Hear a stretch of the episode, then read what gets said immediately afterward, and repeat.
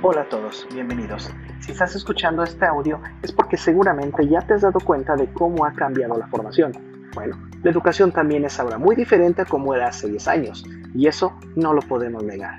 Los tiempos de aprendizaje actuales se adecuan a los nuestros, a nuestras posibilidades, usos y necesidades.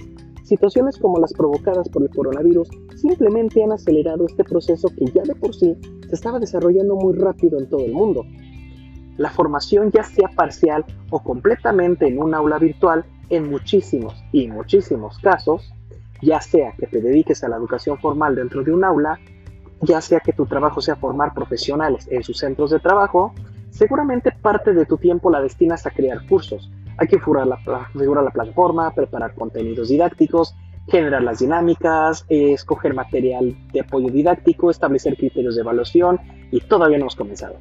En este curso de enseñanza online virtual aprenderás a conocer cada elemento que debes de tomar en cuenta para poder adaptarte a los diferentes perfiles, a ir por delante de las necesidades que puedan tener tus alumnos.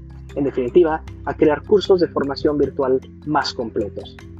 Mi nombre es Miguel Ángel Toscano Mora, docente especializado en tecnología educativa, filósofo y subdirector académico del Instituto Freire. En este curso aprenderás a enseñar en los nuevos escenarios virtuales. Sé bienvenido y que tu aprendizaje sea exitoso.